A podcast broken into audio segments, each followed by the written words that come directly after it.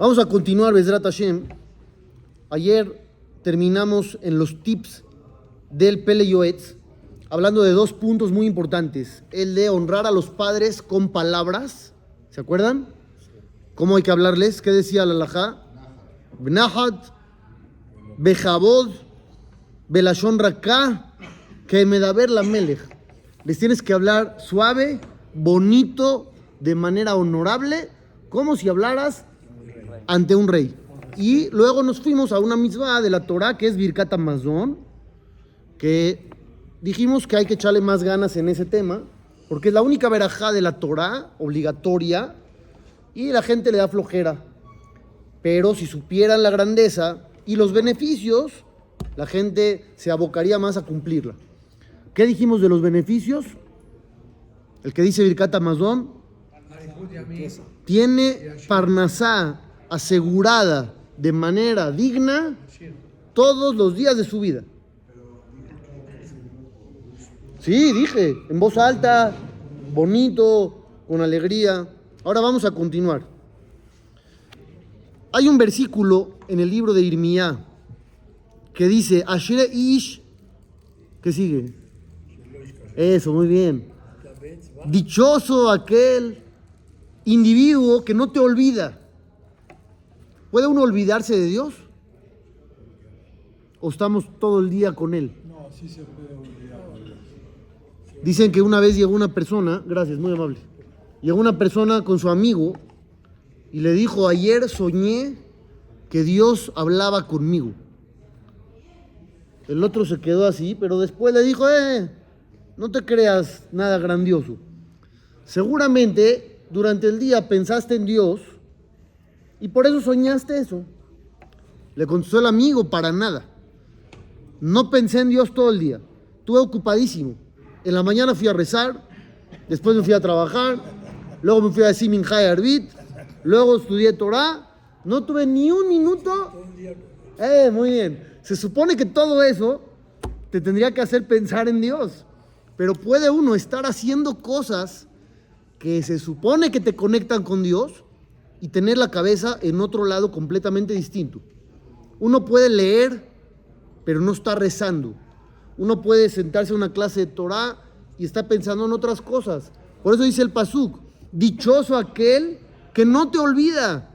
Cualquiera de nosotros tiene una oportunidad de oro de apegarse a Dios cuando quiera. Bejol Korenu helado. Dice el Pasuk, ¿quién como el pueblo de Israel que tiene a Hashem cerca, que es Bejol Korenu helado? Siempre que lo llamemos, Bejol, siempre que lo llamemos, no necesitas intermediarios. Tú solito, en cualquier momento del día, te conectas con Dios, puedes leer un Teilim o con tus palabras puedes pedir. ¿Cómo se cumple originalmente el precepto de rezar? Original, el precepto original, directo, sin textos. Así era antes. No había textos. Los textos se establecieron después. Pero la Torah ya decía, tienes que rezar. Sirve a Dios con el corazón. Ese es el rezo. ¿Qué rezaba la gente? Lo que le salía en ese momento con sus palabras. Esa es la misma original de rezar, porque esa te conecta. Los textos son muy buenos, pero si uno no se renueva, pueden ser tan rutinarios que ya no siente uno nada. Entonces, por eso dice aquí un tip del Pele Yoetz, no te olvides de Dios todo el día. Siguiente tip, mitzvah levake shalom, belirdof shalom, es la Mishnah famosa. Hay una mitzvah de buscar la paz, perseguirla, beleasim shalom benish leisto, ubenadam la javero, y arreglar conflictos entre parejas o entre personas. Hoy tuve una discusión en la clase de la mañana con las mujeres. ¿Por qué? Porque salió el tema de hacer shalom entre parejas o entre individuos. Y las mujeres me dijeron, de ninguna manera. Nosotras no vamos a meternos a arreglar un pleito que no es nuestro. ¿Por qué no? Sales embarrado. Porque sales afectado. Entonces me dijeron, ¿para qué me meto? ¿Para qué? Otra señora me dijo, no nada más sale uno afectado, luego te contestan mal y te dicen, no te metas. No te metas. ¿Tienen razón o no? Sí, sí tienen razón. Lo que están diciendo es real, no es un disparate. Muchas veces intentas arreglar un pleito y lo primero que te dicen, no te metas. ¿Tú qué? ¿Tú qué tienes que ver? Sin embargo, hay que saber algo. No saben cómo hacerlo. Por eso pasa eso. No, no les dan entrada ni siquiera. No les dan entrada. Hay gente que no, no te da entrada. No es, no es que no tenías una buena estrategia. No, no te dio entrada ni siquiera. Puede pasar. ¿Qué sucede? Por el riesgo de que a uno le digan eso, nos mantenemos al margen. Y eso no es bueno. Porque tal vez, si tú tratas de arreglar 10 pleitos, 5 te manden a volar. Y tal vez 5 sí puedas arreglar. ¿Quién dice que no? Vamos a suponer que tienes razón. Y 5 te van a decir, no te metas, no es tu vida. Pero otros 5, ¿qué te van a decir? Ok, qué bueno que estás interviniendo. No, no pasa. Claro que pasa. Nunca nadie ha arreglado un pleito de nadie. Uno ya valió la pena. Uno ya valió la pena. Si uno logró arreglar un pleito, un pleito, ya hizo una acción magnífica. ¿Qué tiene de malo? No pasa nada. Y si te dicen no te metas, ¿qué pasa? Nada. No te pasa nada. Dices, ok, bye. Muchas veces la gente se quiere arreglar, pero no quiere mostrarse débil ante el contrincante. Entonces por eso no se anima él a dar el paso, pero si alguien interviene, entonces ya él es el que carga con la responsabilidad de arreglarlos, él no tiene que mostrar debilidad de nada y sale con dignidad según él. Entonces hay mitzvah de hacer shalom entre parejas y entre individuos. Mitzvah lidor be'etzara. Siguiente tip. ¿Se puede prometer, jurar, yo voy a hacer tal cosa o es mejor no? Belín Eder es no me comprometo a nada. Pero si uno quiere, yo prometo que si pasa esto voy a hacer tal cosa. ¿Se puede o es mejor no? Entonces siempre es mejor no. Pero hay excepciones. ¿Cuáles son las excepciones?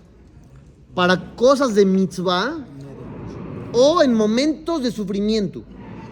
Cuando uno va a cumplir una mitzvah que se le hace muy difícil y quiere ponerse más responsabilidad encima y dice, ya, ¿sabes qué?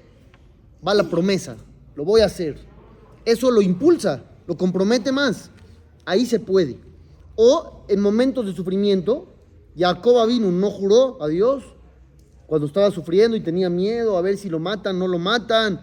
Dios, échame la mano, ayúdame. Después, ¿qué significa? Que en momentos de sufrimiento se puede. Normalmente no se jura. La llamará en Maseje Shabbat dice cosas muy serias sobre los juramentos. No hay que hacer juramentos. Estas que dije yo son las excepciones cuando ya no queda de otra. Pero normalmente no se jura. Mucha gente te jura tonterías. Fue a un restaurante eh, ayer y te dice, te juro que era la mejor este, carne de mi vida. ¿Qué necesidad de jurarme eso? ¿Qué necesidad? Nada. Pero ahí van, sueltan juramentos como si fueran pepitas.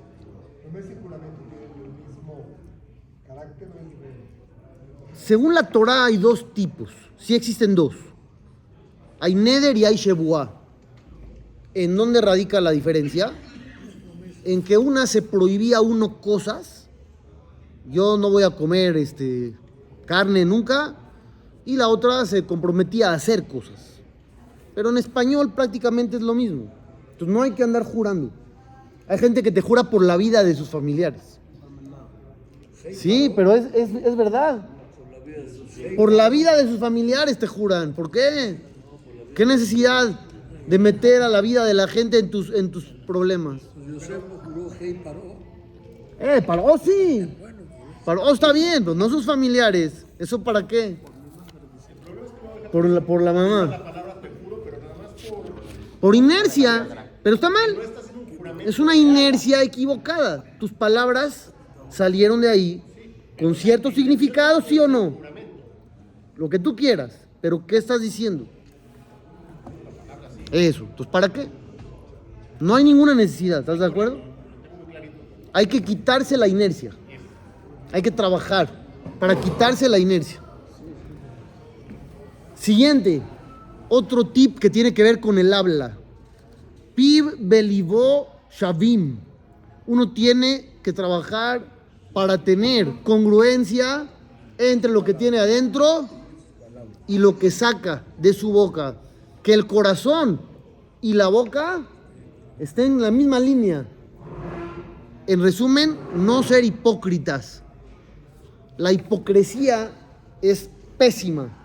¿Por qué? Porque es una vida de engaño. Todo es artificial, nada es genuino. Ya no sabes si te lo están diciendo en serio o si te lo dicen así nada más. Hay que acostumbrarse a ser completamente honestos. Esto no significa que le puedas faltar el respeto a la gente, que aquí es donde muchos caen. Dicen, yo soy súper honesto. Y si alguien me cae mal, le digo la verdad en su cara. Le digo la verdad en su cara. Eso no se puede. Eso está mal. ¿Por qué? Porque estás lastimando gente. No se trata de eso. Se trata de no ser hipócritas, pero no de hacer sentir mal a los demás. ¿Sí me explico la diferencia? Shelole kalel shum adam. No maldigas a nadie. ¿Alguna vez han sacado alguna maldición contra alguien? Pues arrepiéntanse ya. Muy importante que no hacer. Muy importante, vean por qué, vean lo que dice el jajam. Afilo en befanab, aunque no esté presente, con más razón si está presente, ni siquiera se permite que uno se maldiga a sí mismo, que a veces uno le da coraje que cometió alguna falla y se maldice a él mismo, tampoco se puede. ¿Qué quiere decir? Hay que rezarle a Dios. Hay que rezarle a Dios. Hay que rezarle a Dios. Es lo que hay que hacer. Hay que rezarle a Dios. Es lo que hay que hacer. Hay que enfocar, hay que enfocar nuestra fuerza en rezarle a Dios. Por eso, rezo a Dios. Es lo principal. Arur Maclea vive Imo. Barminan lo aleno, el que maldice a sus padres. La Torah dice Arur. ¿Qué es Arur? Maldito. Maldito aquel que maldice a sus padres. Es una prohibición tremenda, gravísima. Otra que tiene que ver con el habla. Kol almanabe y atom lote anun. A una viuda, a un huérfano. No los vayas a hacer sentir mal. Con palabras. ¿Qué es huérfano? ¿Hasta qué edad? ¿Toda la vida? Entonces, un señor de 70 años es huérfano, Jacito. No, ya no. ¿Cuál es la edad donde uno ya pasa? ¿Cuándo qué? Eso, cuando ya puede ser independiente. La edad donde uno depende de los padres es la edad donde uno se consideraría huérfano si ellos no están. Pero si uno ya es independiente, autosuficiente, ya no se llama huérfano. Sino cualquier ser humano del mundo llegaría a una edad donde se llamaría huérfano. La viuda, en cambio, no hay edades. En el caso de la viuda. Así haya vivido 60 años de matrimonio y dice, bueno, ya, no, no haya. Es una mujer viuda, hay que tener muchísimo cuidado. Loto nu tamito. Dice la Torá, no haga sufrir a ninguna persona con palabras. Lo le albi peneja veró que se mojijo. No lo avergüences cuando le llames la atención. Ni siquiera. Porque en lo helek la va. Ya habíamos mencionado, el que avergüenza a otro en público pierde su participación en el mundo eterno. Lota ane al rib. Es un pasuk. ¿Eh? ¿Qué es? ¿Qué es? No te enganches en un pleito. A veces hay personas que tuvieron un mal día, o una mala semana, o un mal mes. Cada quien lo hablen. Que Dios ayude a todos. Y vienen y desbordan conflicto y amargura a todo su alrededor. Y van a aprovechar cualquier oportunidad para explotar y hacer un pleito. ¿Por qué? Porque como están tan angustiados y tan tensos y están tan mal por dentro, que obviamente se desquitan con todo lo que se pone enfrente. Hay que ser muy inteligente en no engancharse con ellos. No te enganches con él. Piensa que él ahorita está en una posición donde no está pensando con claridad. Pero no tienes por qué engancharte. Estaba leyendo en un libro que apenas me llegó ayer sobre el Rab Bosner. ¿Se acuerdan de ese gran jajam? Rab Shemuel Alevi Bosner.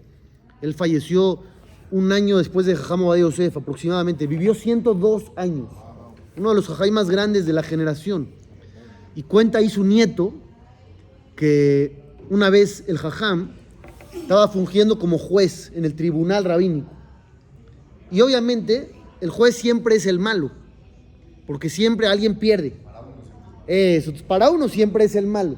Entonces el rab dictaminó, una persona tenía la razón y el otro no. Y el que no tenía la razón, dice ahí, lo empezó a insultar a uno de los jajamim más grandes del mundo. Había tres jajamim en esa época que eran los más grandes del mundo. Jajam Obadeo Yosef, Rabel Yoshiv y Rabosner. Él era uno de ellos. De los top three. Lo empezó a insultar, a faltar al respeto, a gritar. ¿Qué hizo Rabosner? Callado. Ni una respuesta, ni una palabra. Cero reacción. ¿Por qué? ¿Cómo le hizo? ¿Cómo le hizo? Para quedarse callados. Entonces él pensó, obviamente, como dice Beto, y es verdad, son años de trabajo, pero la raíz está aquí. ¿Cuál es la raíz? El Señor acaba de perder el juicio. No nada más la cabeza. Perdió realmente el juicio. En el juicio salió perdiendo. Está alterado. Entonces se está desquitando con el juez. Si no te lo tomas personal, es más fácil no engancharte. Si todo te lo tomas personal, te vas a enganchar con todo el mundo. Si aprendes a diferenciar entre la acción de él y tu persona, es más fácil no engancharte, como acabo de explicar. ¿Por qué gritó? Porque tuvo un mal día. No es conmigo. Él tiene ahorita un problema. Y muchas veces pasa que esa persona después de un día o dos te dice, perdón, venía de malas, venía nervioso, tuve un mal día, me desquité contigo. Entonces, si tú eres inteligente, no te enganchas. ¿Entendieron o no? Siguiente.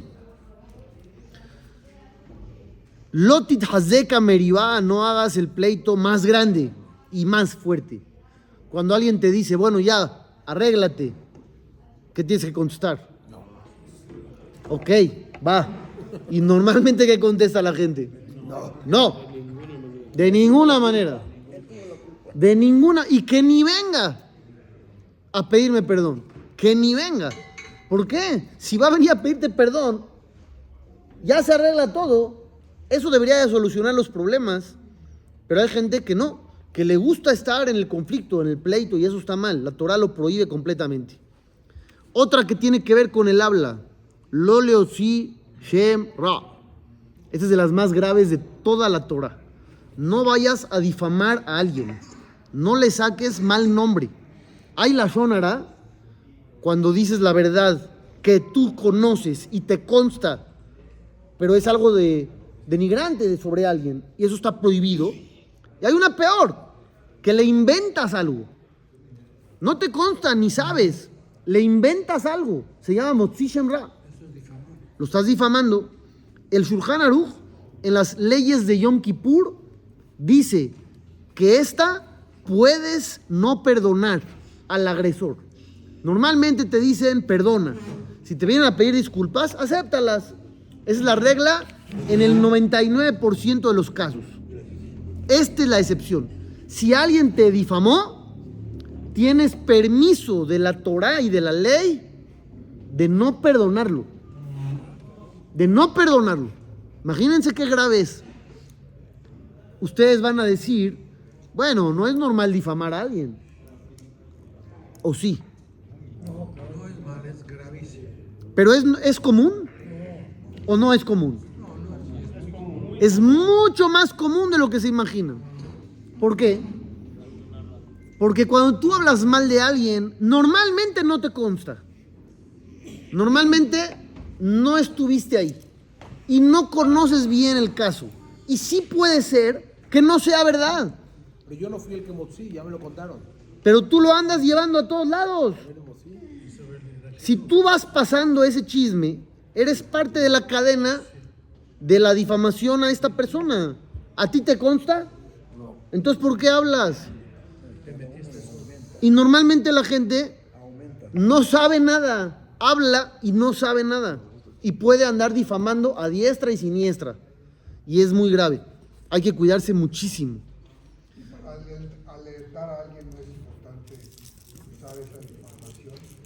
No vas a usar una difamación. Vas a usar una información para salvar a alguien, adelante. Pero no para chismear. Es muy distinto. Si a mí me contaron que fulano es un ladrón y me entero que tú vas a hacer negocio con él, tengo que ir contigo y te voy a decir, ten precaución porque aunque no me consta, escuché que esta persona es un ladrón. Y ya, no voy a ir a pasar el chisme por todos lados. O, pues, digamos, en una sociedad es, es responsable informarse sobre algún asunto que está pasando. Sí. Y tienes que a veces usar esa, Hay cosas que se pueden hablar. Una plática de pareja. ¿Cuánta la sonara puede haber? Si llega, por ejemplo, la mujer de mal humor porque la cuñada le hizo algo, ¿te lo puede contar o es la sonara? Sí te lo puedo contar. ¿Entendido la pregunta? Es es súper común. Súper común. Viene de malas porque la cuñada le faltó, le dijo, no le dijo, la invitó, no la invitó, todo es pleito. ¿Se vale o es la shonara? O le tienes que decir, no me digas, no me digas. La alajá dice que se puede escuchar. Se puede escuchar. No le puedes decir, cállate. ¿Pero ella puede hablar? Ella puede hablar contigo. Contigo. Como marido y mujer. Tú llegas a tu casa y estás frustrado de algo que pasó. ¿No puedes desahogarte con tu esposa? Sí, pero no, no llevar el chisme afuera. No, en la casa chismes de terceros no. No, por eso. Tú cuando, cuando tu esposa escuche, te va a dar un consejo. Te va a calmar. Te va a guiar. O al revés. Entonces hay un propósito positivo. No estás chismeando. ¿Sí me explico la diferencia?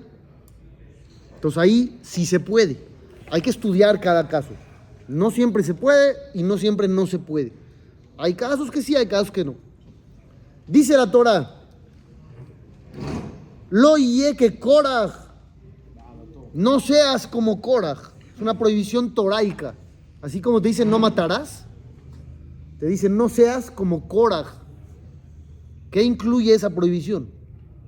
Quería maldecir al pueblo. No, ese es Bilam. Que hacía pleito. Cora quería Cora. el puesto de Pleitos. Pleitos, otra vez lo mismo. No seas conflictivo. En otras palabras, es lo que te está diciendo la Torah. No seas conflictivo. ¿Por qué? Porque Korah había hecho una revuelta contra Moshe Rabbenu, contra Aarón a Cohen. Y en cierto momento, Moshe quiso hacer las paces. ¿Y qué le dijeron? no quiso él. Que no. Le dijeron que no. Entonces dice la Torah, no seas así. No seas conflictivo. Ambicioso puede ser. La ambición es muy positiva.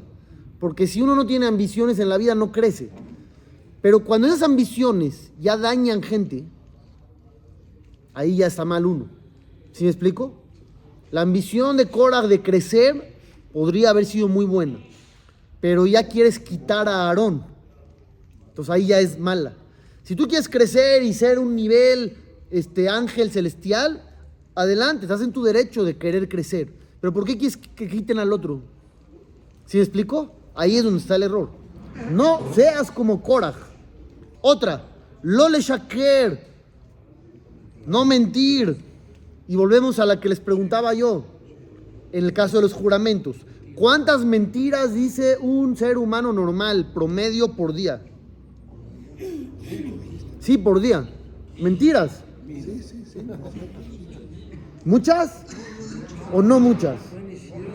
Ah, normalmente no tendrían por qué ser muchas porque no hay necesidad. Pero hay cosas que uno dice y no se da cuenta que no son verdad. Si le dices, David está diciendo un ejemplo también. Le dices a alguien, estuve 10 horas en el tráfico. No, no es verdad. Tuviste dos horas.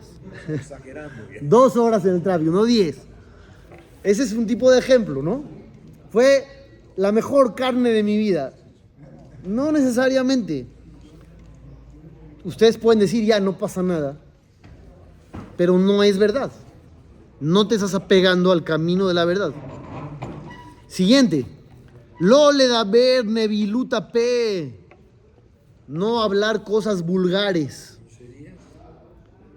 Incluyendo groserías. Cosas vulgares. Que uno habla como cosas de doble sentido o un sentido. Hay gente que manda, es común en grupos de WhatsApp, te mandan un chiste grosero. ¿Por qué? ¿Por qué yo tengo que recibir eso? Y provocaste que varios ya tengan en la cabeza cosas que no deberían de tener. ¿Con qué derecho interfieres en la cabeza de la gente de esa manera negativa? Lo le da ver neviluta p. No hables cosas vulgares. Sobre todo, porque en el CNIS la gente se porta bien. Pero cuando uno sale de acá, a veces pasa, no siempre, que hablas de cierto modo con alguien y hablas diferente si es otra persona. Dependiendo al que tengas enfrente, es tu estilo de plática, tu estilo de habla, o el contenido o la forma. Y no debería de ser así. Tú tienes que hablar de manera respetuosa, sea quien sea. Siempre. Siempre. Continúo. Aquí viene una, no sé si caigan ustedes o no. ¿Alguna vez? No, no, de verdad. Han dicho, esta hora es buena para empezar un negocio. Esta época es buena, esta no. ¿No lo han hecho o sí lo han hecho? Preguntamos a alguien. Hay cosas que están escritas en la Torah, sí. ¿Cuáles? No recuerdo ahorita. Doble Ah. No, no, ¿dónde dice esta época es buena, esta es mala, este día es bueno, este es malo? Eh, muy bien, Tisha B'Av está permitido. Ahí sí, la, la, la jate dice, cuando entra Ab, se disminuye la alegría. Nada más, en el mes de Adar se aumenta la alegría. Inaugurar el martes. O todas esas cosas. Eso, la luna. O el martes. Dice la Torá. Hay gente que incluso se casa. Sí, pero vamos a, vamos a explicar el tema. Hay prohibiciones que la Torah menciona todas pegadas. Como por ejemplo la brujería. Habla también de comunicarse con muertos. Todo eso viene pegadito. El ilusionismo, que también viene por ahí. Y de repente dice meonen. ¿Qué es meonen? ¿Qué es eso? Entonces Rashi trae, meonen, viene de la palabra oná. Oná significa temporada o época. Gente que dice, este tiempo es bueno y este tiempo no es bueno. ¿Qué tiene que ver eso con la brujería? ¿Por qué viene en el mismo tema? La explicación es la siguiente. ¿Mandé? Estás pensando que tu destino está en manos de algo que no es Dios. Ahí radica el problema. Cuando tú piensas que este día es bueno, entonces ya Dios ¿dónde queda? ¿Dónde queda Dios en tu vida cuando tú dices este día es el bueno? Lo sacaste del mapa, ya el día es bueno. O al revés, cuando alguien dice este día es malo. ¿Por qué malo? Y, y si Hashem quiere que te vaya bien, ¿qué? ¿Sí me explicó? Por eso dice las siguientes palabras. Lo lenahesh, número uno, no supersticiones, que también está prohibidísimo. Y hace poco estuve en una ciudad con un jajam y le dije de la sal, la gente que no da la sal de mano en mano. Le dije, yo le enseño a la gente que está mal. No pasa nada. Me dice, ¿a poco te animas a decirles? Le dije, sí, ¿por qué no? Me dice, porque todo el mundo lo hace. Le dije, sí, pero pues hay que enseñar a la gente que no tiene fundamento y que está mal. ¿Por qué creer en, en cosas que no son o que no existen? Y la gente las toma en cuenta como si fueran verdades absolutas. Cero. Nada de supersticiones. Compartir la sal, ¿no es? ¿Qué? Compartir la O sal. sea, que es bueno. Por eso, no tiene nada de malo. No tiene nada de malo. ¿Por qué creer en esas cosas? Si tenemos una Torah bendita que viene directo de Dios con toda la información, ¿necesitamos ahora creer en cosas ajenas que no existen? Para nada. ¿Por qué? La gente que estornuda y le hace así. Para arriba, para arriba. Ah, ¿es para arriba? Para arriba. ¿Para qué? ¿Qué sentido tiene? A mí una vez una persona me quiso hacer así. Yo estornudé y me, estaba buscando. pa- Suéltame. ¿Para qué? Cero supersticiones. Lolis mojal simanim bajabalim. No te apoyes en señales y cosas que no existen. Leimanami mase o la mase. Si pasa esto, lo hago. Y si pasa lo contrario, no lo hago. ¿Por qué tú estás decidiendo? Sin fundamento. Hay una Gemara que habla de este tema y dice que había gente, si viajaba y pasaba un venado enfrente, se regresaba. Se regresaba. Un vena- venado, un venado, pasaba un venado enfrente del camino, decían ya mala señal, vámonos de regreso. Ustedes se ríen, ustedes se ríen, pero yo pongo aquí una escalera y quiero ver cuánta gente no se va por allá. O el gato. ¿Sí o no? Entonces, la, la del venado les parece absurda porque no la conocen y, y no, la, no se habituaron a pensar que es malo. Pero la escalera, el gato, el espejo, cosas por el estilo, hay gente que sí lo cree y está mal. Shelo leonen belomar, ahora viene la otra que yo les decía. Onazo yafa leatril mazé, bezo en yafa. Tampoco puedes decir, este día es bueno y este día no es bueno. Como este día es bueno, voy a empezar así. Como este día no es bueno, no empiezo, me espero al otro. ¿Por qué? Confía en Dios. Tú no estás en manos del tiempo, ni del día, ni del venado, ni de manos de nadie. Estás en manos de Dios. Está bien, pero si tú eres una persona que no tienes este tipo de creencias, no te vas a sugestionar. Si vas a elegir, vas a elegir, pero no vas a decir, ah, no, tiene que ser ese día, porque si no, ¿ya me explico? Si se dio, se dio, y si no se dio, no pasa nada. No vas a estar buscando que sea eso, porque si no te va a ir mal. Entonces ya te estás poniendo en manos de esas cosas y quitas a Dios de tu vida. Tamim tiye y Mashem lo queja, dice ahí la Torah. Sé íntegro con Dios, sé completo con Él. ¿Qué es eso? Dice ahí Rashi, no busques conocer el futuro. Ahí está la prohibición. No busques conocer el futuro. Confía en Dios. ¿Qué pasa a la gente que va a que le lean cosas? Por ejemplo, hay mil cosas que se leen. Y te van a decir así, veo un viaje en algún momento. Pues sí, todo el mundo quiere viajar en algún momento. También. No hay que buscar esas cosas. Confía en Dios. Tú estás en manos de Hashem, no te pongas en manos de nadie más. Bejol y Nianab. En todas las áreas de tu vida. ¿Estamos de acuerdo o no? Siguiente. Ebu metunim badin. Sé paciente antes de juzgar. ¿Esta es una para jueces o para cualquier persona? Para cualquier persona. No seas impulsivo. Si eres impulsivo, te vas a equivocar muchas veces. Ten paciencia, analiza y luego toma la decisión. Cuando vas a enseñar una alajá, esto también es delicado.